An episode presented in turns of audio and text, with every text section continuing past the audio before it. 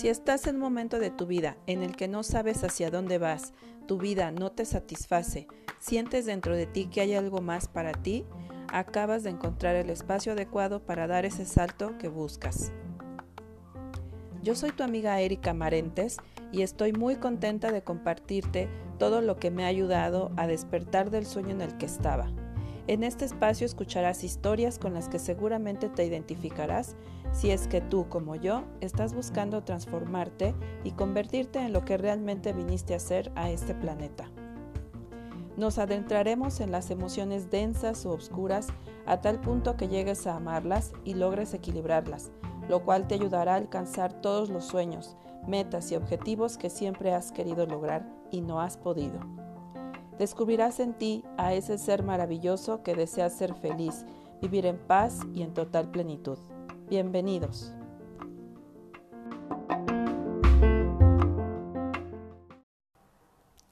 Hola, ¿cómo estás? Yo estoy aquí grabando con una lluviecita rica que me inspira y me da tranquilidad. El día de hoy quiero platicarte acerca del perdón. Es un tema que no había tocado directamente en ningún episodio, pero casi todos hablan un poco de esto. Sin embargo, en estos días estuve reflexionando acerca de las personas que de una u otra forma me han hecho daño. Y lo digo entre comillas porque tiene que ver con el título del episodio, Creo que analizando profundamente no hay nada que perdonar. En el episodio 22 te platicaba acerca del bullying, ese bullying que viví de parte de unas niñas que eran mis vecinas y una prima lejana. Con ellas conviví gran parte de mi infancia, desde los cuatro o cinco años eh, con mi prima, o desde que recuerdo yo, este, nacimos casi al mismo tiempo y pues convivimos mucho desde que éramos bebés, pero lo que yo recuerdo es a partir de los cuatro o cinco años.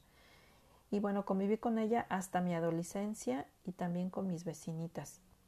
Digamos que hasta los 10 u 11 años conviví con la prima que te platico y con las vecinas desde los 6 o 7 años hasta los 15 o 16.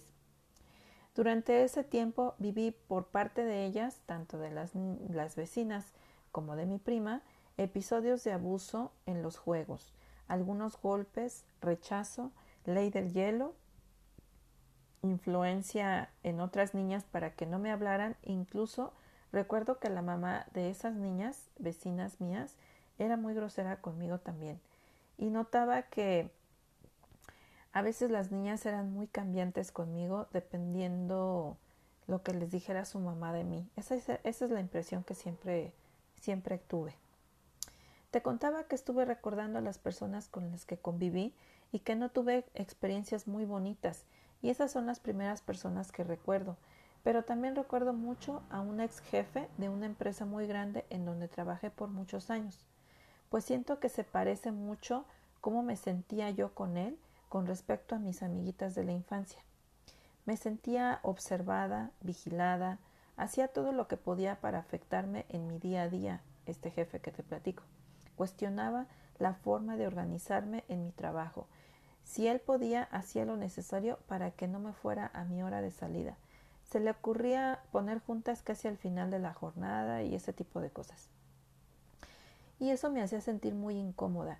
Sentía un apretujón en mi corazón todos los días al despertar, al despertar, pues no quería convivir con él, solo deseaba realizar mi trabajo, que me encantaba hacerlo, sin tener que hablar con él.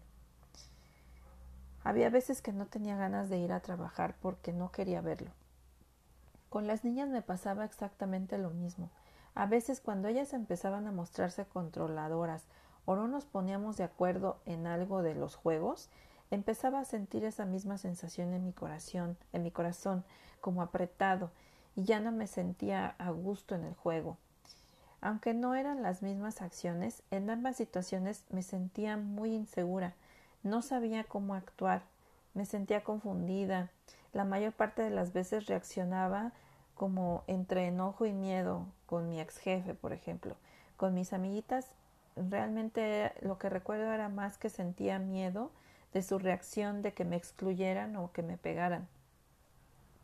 Con mi jefe se me, se me notaba mi enojo y contestaba porque cuando era niña no tenía ese valor y sentía que debía defenderme de él para no sentirme igual que cuando yo era niña. Pero ¿qué pasaba? Cuando yo hacía esto me catalogaban como una persona con mala actitud por respondona. Eh, y bueno, es bien sabido que en nuestra cultura decir lo que piensas se toma como un acto de rebeldía y de falta de respeto. Por tal motivo, muchas personas prefieren quedarse calladas, pero en mi caso yo ya estaba cansada de guardar silencio, pero eso me afectó al grado de que tuve que salir de la empresa. Me faltó asertividad y astucia como muchos compañeros lo hacían. Mm, ellos no mostraban su verdadero sentir y yo sí entré en ese juego de poder, pero esa experiencia me sirvió mucho a sentir todas esas emociones densas que no quiero volver a sentir en mi vida. Ahora que ya han pasado tantos años y miro todo desde este estado de conciencia, puedo darme cuenta que todas esas experiencias eran necesarias para validarme, para escucharme a mí y hacer lo que mi corazón dictaba. No es casualidad que ya no trabaje en una empresa donde todo generalmente es muy rígido, con normas, jerarquías. Ahora sé que tengo una personalidad donde me siento feliz siendo libre. Siento que la libertad para mí es muy importante, donde no haya este tipo de cosas, que en una empresa generalmente las hay. Aunque dentro de mí sigue un poco esa creencia de que emprender o trabajar por tu cuenta no es válido, que estoy fuera de los márgenes que impone la Matrix. Sin embargo, dentro de mí hay algo que me impulsa a seguir por esta línea. Me he dado cuenta también que soy muy valiente y que tengo muchos talentos, que aprendo rápido. Y recuerdo que de niña yo era la que organizaba algunas cosas, la que tenía las ideas, yo movía a los grupos, sobre todo cuando se hacían trabajos en equipo en la escuela. Yo siempre participaba y era una de las más sobresalientes en el equipo. Em, recuerdo una vez que en la secundaria nos dejaron em, hacer un análisis eh, de un libro. Recuerdo el título que se llama Jornada de Errores Médicos. Nos dividieron en grupos y cada, cada persona tenía que hacer un análisis de, de ese libro con respecto a como si fuera una obra de teatro que hay introducción, hay este los personajes, los fugaces, los principales, el clímax de la historia eh, y etcétera, ¿no? Todo ese tipo de cosas. Entonces, eh, cuando empezamos a hacer este, este trabajo, me di cuenta que ninguno de mis compañeros tenía ganas de hacer el trabajo. Entonces yo decidí hacerlo todo.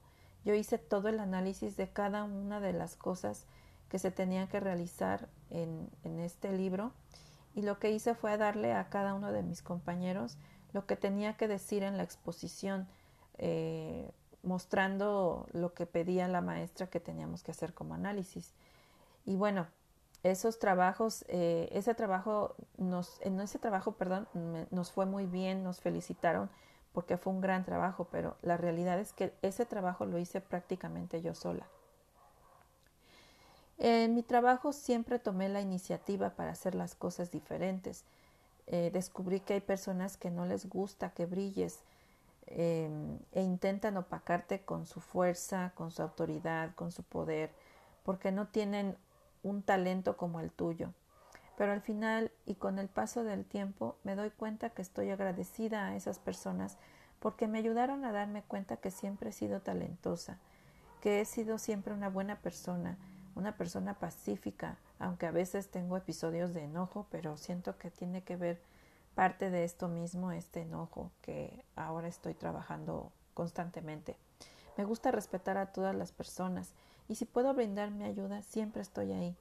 Aunque parecerá extraño lo que te voy a decir, pero mm, a veces no me siento como en sintonía cuando estoy en grupos, como que a veces no me siento a gusto en ningún lado y prefiero aislarme.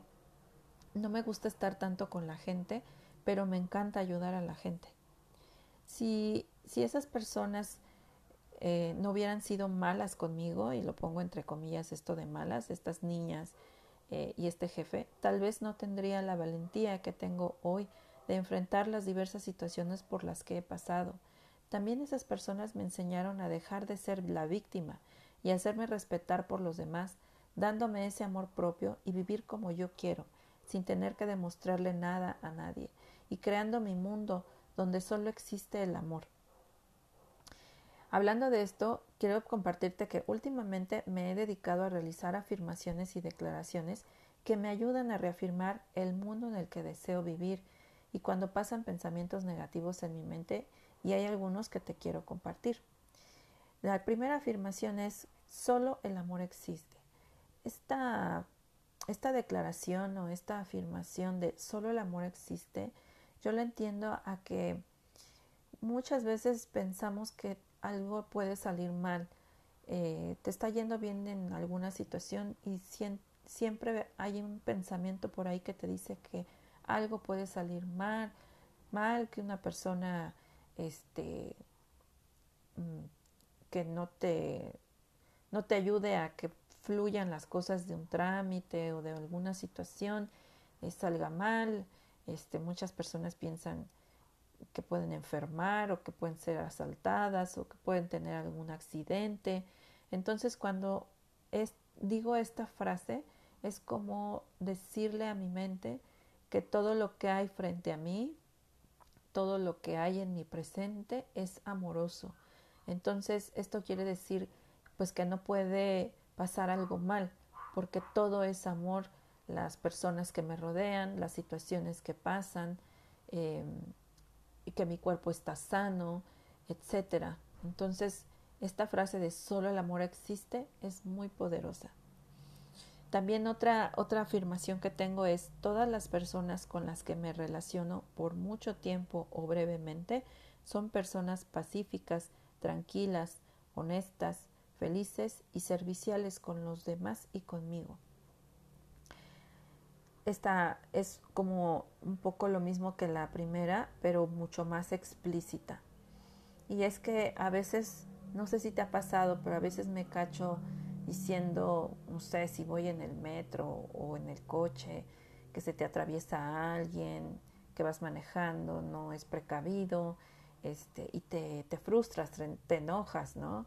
Entonces esta frase ayuda mucho a que eh, decretes que todo el camino por el que vayas, pues va a ser eh, pacífico y tranquilo, no va a haber ningún contratiempo o que te enojes hay otra frase también que dice, estoy dispuesta a recibir todo lo bueno que hay para mí. Ahí te estás abriendo a que todo lo que llegue para ti, eh, confías en que todo es bueno para ti, todo lo que te llegue. A veces puede ser que sentamos un poco de desconfianza en, no sé, cuando contratas a alguien para que te haga algún trabajo en tu casa, no sabes si lo va a hacer bien, o este si lo va a hacer como pues más o menos, ¿no? Entonces existe esa desconfianza, siempre estás con esa desconfianza. Entonces eso puede generar que efectivamente las cosas no queden bien. Eh, y bueno, esta frase, esta afirmación, digamos que como que aniquilas o eliminas todo ese pensamiento de desconfianza. Otra, otra frase que tengo es todo lo que anhelo llega a mí fácilmente. Este, esta frase o esta declaración lo que le estás diciendo a tu mente es que estás abriéndote a que el universo trabaje em, fácilmente para que lleguen a ti las cosas, sin obstáculos, sin contratiempos, sino que todo se dé, que fluya eh, muy fácilmente y que para ti todo sea rápido incluso, que no te des cuenta de todas las cosas que pasan detrás. Estas afirmaciones, como te decía, me dan tranquilidad y disipan los malos pensamientos de escasez que de repente tengo, como los ejemplos que te acabo de dar. Si a ti te pasa esto constantemente como a, mí me ha llegado a pasar, te invito a que todas las mañanas digas estas frases sintiéndolas y en la noche también antes de acostarte. También puedes crear tus propias frases de algo que sientas que necesitas transmutar. Y bueno, estas afirmaciones eso es lo que hacen. Y bueno, regresando al tema que me salió un poquito, entonces como conclusión te puedo decir que no hay nada que perdonar, porque esas personas que fungieron eh, como malas personas en realidad fueron maestros que te enseñaron o que me enseñaron algo desde el dolor. Fue algo pactado desde antes que viniera yo a este mundo. Esas almas con la mía pactaron esas experiencias para ayudarme y ayudarlos en su crecimiento espiritual. Así que ambas almas, tanto la de la otra parte como la mía, están cumpliendo la misión de crecer. Cuando yo entendí esto sentí una gran liberación y ahora puedo mirar a esas personas con mucha compasión y gratitud. Ya no hay ningún rencor hacia esas personas.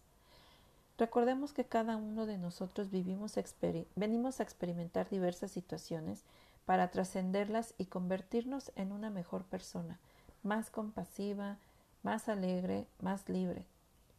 Si tú en este momento estás en una situación en donde te cuesta trabajo perdonar a alguien, te quiero decir que perdonar es liberarte a ti mismo de esas cadenas, ese lastre, ese lastre que se siente muy pesado. Es importante que sepas que por muy dolorosa que haya sido la experiencia, es algo que te ayudará a ser una mejor persona y lo más importante que cuando sueltas eso permites que entren cosas nuevas a tu vida que generalmente son bendiciones muy grandes. Es importante que sepas también que si crees que no que, que, que si no perdonas eso le generas a la otra persona dolor. Puede ser que sí, pero también puede ser que no y aquí lo importante es que tú te liberes de ese sufrimiento.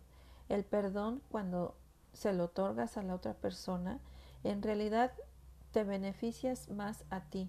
Es como un videojuego que en el que necesitas pasar todos los obstáculos para, para pasar al siguiente nivel y recibir tu recompensa. Si te permites perdonar, te darás cuenta que si trabajas mucho en ti, te separarás del estado de conciencia que compartes en este momento con esa persona, pues cuando vibras en cierta frecuencia te relacionas con ese mismo tipo de personas. Y en el momento que te separas de ellas de manera consciente, trabajando en ti mismo o ti misma, podrás darte cuenta mucho tiempo después de que hiciste lo correcto. Te quiero compartir que estas niñas con las que yo convivía, incluida mi prima, eh, se embarazaron muy jóvenes, entre 15 y 16 años. Ellas ya estaban embarazadas y próximas a casarse porque, pues bueno, primero se embarazaron y luego se casaron. Estas chicas solo estudiaron la secundaria. Bueno, creo que mi prima sí estudió un poquito más, no estoy segura. Tiene muchísimos años que no sé nada de ella.